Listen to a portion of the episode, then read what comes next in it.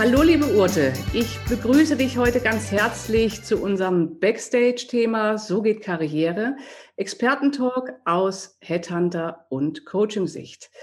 Heute mit dem spannenden Thema die Bewerbungsstrategie, Initiative zeigen.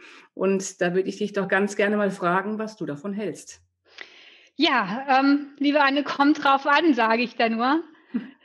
Denn ähm, einerseits kann eine Initiativbewerbung sehr, sehr hilfreich sein und kann auch zu deinem Traumjob führen, wenn du es richtig angehst. Wenn du es nicht richtig angehst, wenn du das Gießkannenprinzip nutzt und immer die gleichen Unterlagen an immer irgendwelche info at, at company.com E-Mail-Adressen schickst oder an irgendwelche Personalabteilungen, dann ist das nicht so schlau. Und dann wird es auch nicht zum Erfolg führen. Schlimmstenfalls kann es sogar deinen Ruf ruinieren.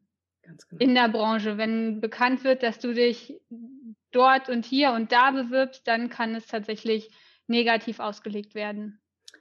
Absolut. Also danke für deine Einsicht oder Ansicht auf das Thema.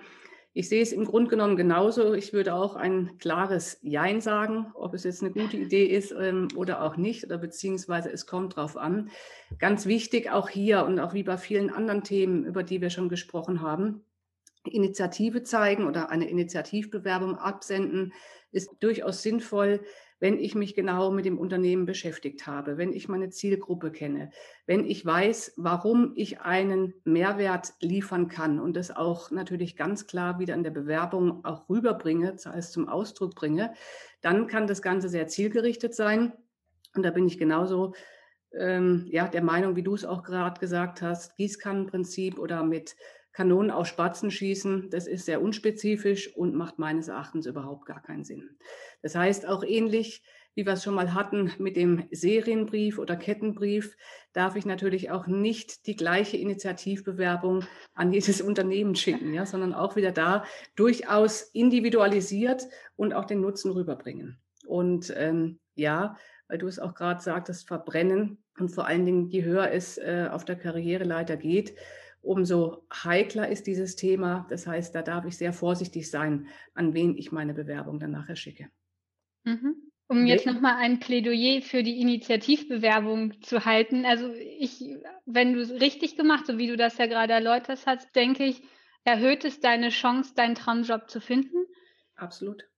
Du darfst dir natürlich nicht der Illusion oder dich nicht der Illusion hingeben, dass eine Initiativbewerbung abgeschickt gleich zum Erfolg führt, sondern du musst dir darüber klar sein, dass die Trefferquote geringer ist als bei einer Standardbewerbung, weil viele Unternehmen einfach gerade nicht suchen, keine freie Stelle haben und mit dem Wissen und dem Optimismus, den du trotzdem beibehältst, kann es gut funktionieren.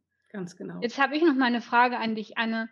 Ähm, eine normale Standardbewerbung oder eine Initiativbewerbung, was ist da identisch und was ist anders? Worauf hm. muss ich achten, wenn ich eine Initiativbewerbung schicke?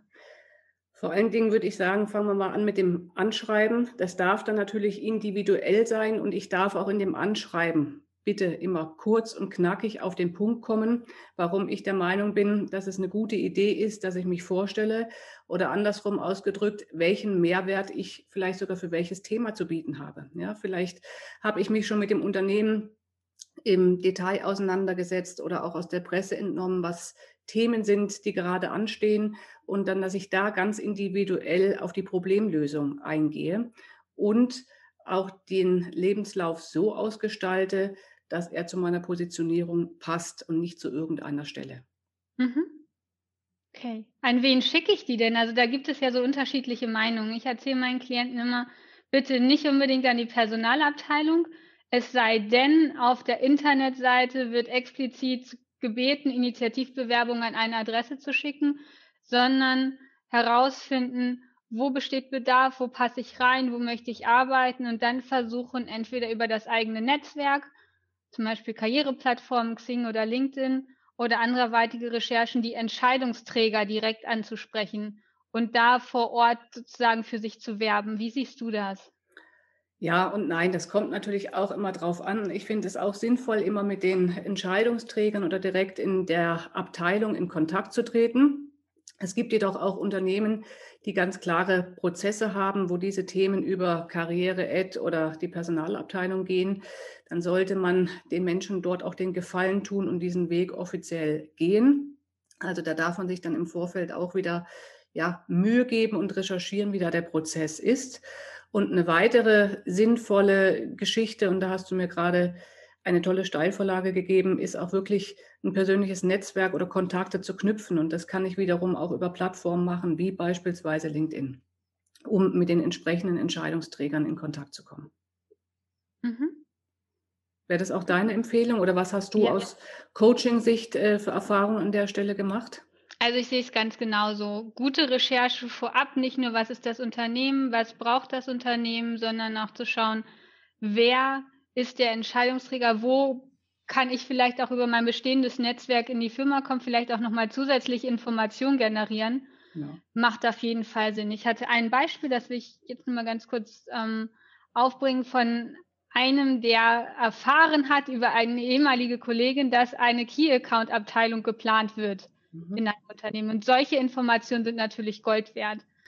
Das heißt, bevor der offizielle Recruiting-Prozess losgeht, zu sagen, okay, ich kann meine Initiativbewerbung ganz gezielt einspielen, weil ich genau weiß, was die Firma braucht und was ich mitbringen kann, um denen jede Menge Zeit und Geld für Recruiting-Prozesse zu sparen. Absolut. Und das ist der Königsweg. Und das ist auch immer eine ganz tolle Sache, wenn man so eine Information hat, dass man darauf Bezug nehmen kann und ähm, sich dann entsprechend auch vorstellen und positionieren kann. Gut, dann fassen wir nochmal zusammen. Ist nun eine Initiativbewerbung sinnvoll, ja oder nein? Ja, unter gegebenen Umständen.